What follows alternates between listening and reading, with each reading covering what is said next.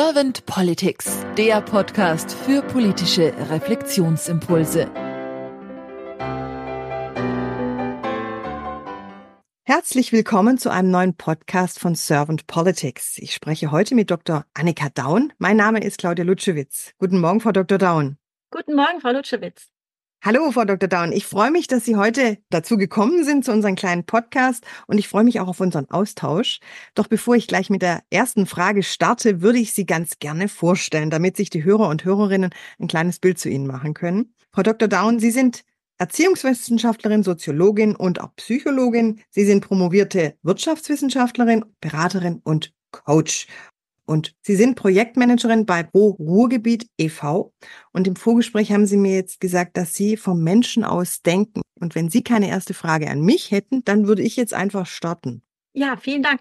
Gut, dann starte ich. Frau Dr. Daun, wenn Sie an die Aufgabe von Politik denken und das mal so für sich durch Herz und Hirn wandern lassen und somatisch mal abfühlen, was ist für Sie die Aufgabe von Politik? Ja, ich denke ja vom Menschen aus und ähm, für mich ist die Aufgabe von Politik, einen Rahmen und Strukturen zu schaffen für ein gleichberechtigtes, geschütztes und inklusives Miteinander und Zusammenleben unter Berücksichtigung der Entfaltung der eigenen Persönlichkeit, sodass jeder Mensch die Möglichkeit erhält, in seine Stärken zu kommen und auch einen Beitrag zum Gemeinwohl leisten kann, sich also nützlich für die Gemeinschaft fühlt. Und wenn Sie von der Gemeinschaft aus denken, wie nehmen Sie dann momentan die Politik wahr? Die Politik hat viele, viele Herausforderungen. So nehme ich das im Moment wahr. Das ist so eine, in der Organisationsentwicklung würde man das Ambidextrie nennen. Das heißt eine Beidhändigkeit. Das Alte, das Bewährte soll erhalten bleiben. Die guten Strukturen, die wir haben, den Sozialstaat, der ja erkämpft wurde und aufgebaut wurde, muss erhalten bleiben. Gleichzeitig haben wir neue Herausforderungen, ob es der Klimawandel ist, ob es der Generationenvertrag ist, den wir haben, ob es die Alterspyramide ist, die wir haben, Pflegenotstände, all das braucht neue innovative Ansätze, die man ausprobieren kann, wo man auch einfach offen sein muss für Neues. Das heißt, was würden Sie sich für die Politik der Zukunft dann konkret wünschen? Ich würde mir zweierlei wünschen. Ich würde mir wünschen, dass Politik mutiger wird, mutiger wird, neue Dinge auszuprobieren und auch sich dann mutig einzugestehen, das war vielleicht nicht der richtige Weg. Ich würde mir auch wünschen, dass Politik mehr Betroffene in Entscheidungsprozesse mit einbezieht. Da hat man momentan den Eindruck, dass das nicht immer besonders gut gelingt. Muss nicht jeder gefragt werden, aber Fachexperten oder eben auch die Betroffenen mal durchaus mit ins Boot zu holen, denke ich auf jeden Fall ein Gedanke, den man aufnehmen könnte. Mhm, mhm. Ich höre daraus, dass Sie auf jeden Fall auch wichtig fänden, wenn natürlich Expertise mit dabei, mit drin wäre und Erfahrungswissen und vor allem, dass es auch transparenter wird. So habe ich es rausgehört bei Ihnen. Ja, absolut richtig. Genau. Mir geht es um Transparenz, um Klarheit und dass diejenigen Menschen in die Politik kommen, in der Politik arbeiten, sich für Politik und auch den Menschen engagieren, die dort Fachkompetenz haben. Wenn das alles so ist, lassen Sie uns den Gedanken mal weiterspinnen. Gehen wir davon aus, es wäre wirklich eine Transparenz in der Politik, auch ein sich kümmern um, vor allem ein sich informieren über. Wie würde sich dann für Sie die Politik der Zukunft anfühlen? Für mich würde sich die Politik der Zukunft so anfühlen, dass es eher etwas Warmes ist, etwas Umgebendes, dass es ein Netzwerk ist, das ähm, Menschen unterstützt, das sich um den Menschen kümmert, das nachfragt, dass individuelle Hilfen gegeben werden. Das kann man in der Schulpolitik im Moment sehen, das kann man auch in der Familienpolitik sehen, dass da im Moment ganz große Baustellen sind, die wir einfach nicht, die seit Jahren bestehen, die da nicht bearbeitet werden. Für mich ist eben auch das Private politisch und das Politische ist auch privat. Das ja schon äh, Satz, den wir aus der Frauenbewegung der 70er Jahre her kennen.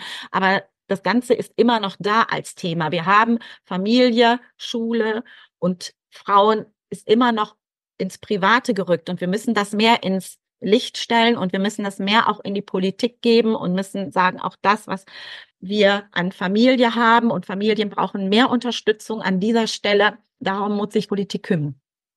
Das heißt, wir dürfen den Spot einfach auch ab und zu mal anders ausrichten, damit manche Dinge einfach auch anders ansehbar sind, präsenter werden. Das finde ich ein schönes Bild mit dem Spot. Ja, auf jeden Fall. Und ähm, wir müssen auch uns eingestehen, dass Familien auch diejenigen sind und äh, die Menschen in diesem Land diejenigen sind, die das Land aufbauen, die das am Laufen halten, die die Grundlage überhaupt für Politik bilden.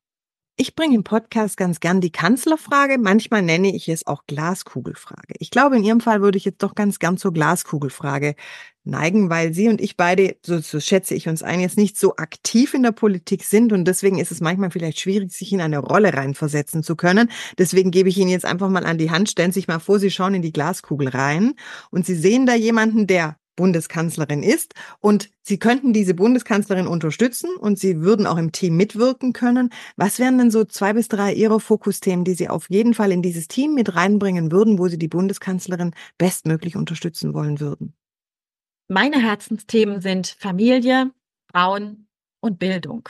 Und das hat den Hintergrund, weil Familien die nachkommenden Generationen bilden und sie Unterstützung brauchen an unterschiedlichen Stellen. Das heißt, das ist in der Politik noch gar nicht so gewahr, dass wir da mehr einen Fokus drauf richten müssen, individuelle Foki richten müssen, was sich auch dann in die Arbeitswelt übertragen lässt, dass wir weniger Diskussionen darum haben, ähm, um Homeoffice oder Office-Zeiten, sondern vielmehr um zielgerichtete Themen, wie bekommen wir die Arbeit in diesem Land bewältigt? Wo müssen wir auch Digitalisierung nach oben fahren und wo müssen wir die vielleicht sogar auch wieder reduzieren, beispielsweise in den Schulen?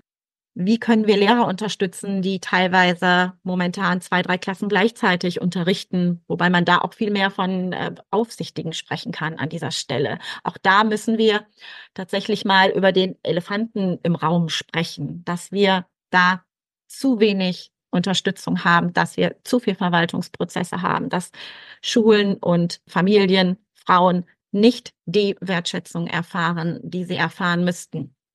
Danke Ihnen sehr für Ihre Gedanken und für die Impulse. Habe ich Ihnen jetzt irgendeine Frage nicht gestellt, die Sie zum Thema Politik der Zukunft gerne beantwortet hätten? Nein, meine Herzensthemen äh, Familie, Frauen und Schule habe ich alle einbringen können. Danke. Ich danke Ihnen sehr, Frau Dr. Daun, für Ihre Zeit und sage dann einfach mal bis bald. Vielen Dank und bis bald.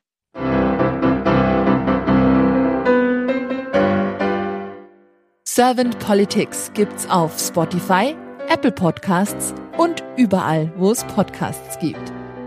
Abonniert uns gerne und hinterlasst uns eine Bewertung. Servant Politics, der Podcast für politische Reflexionsimpulse.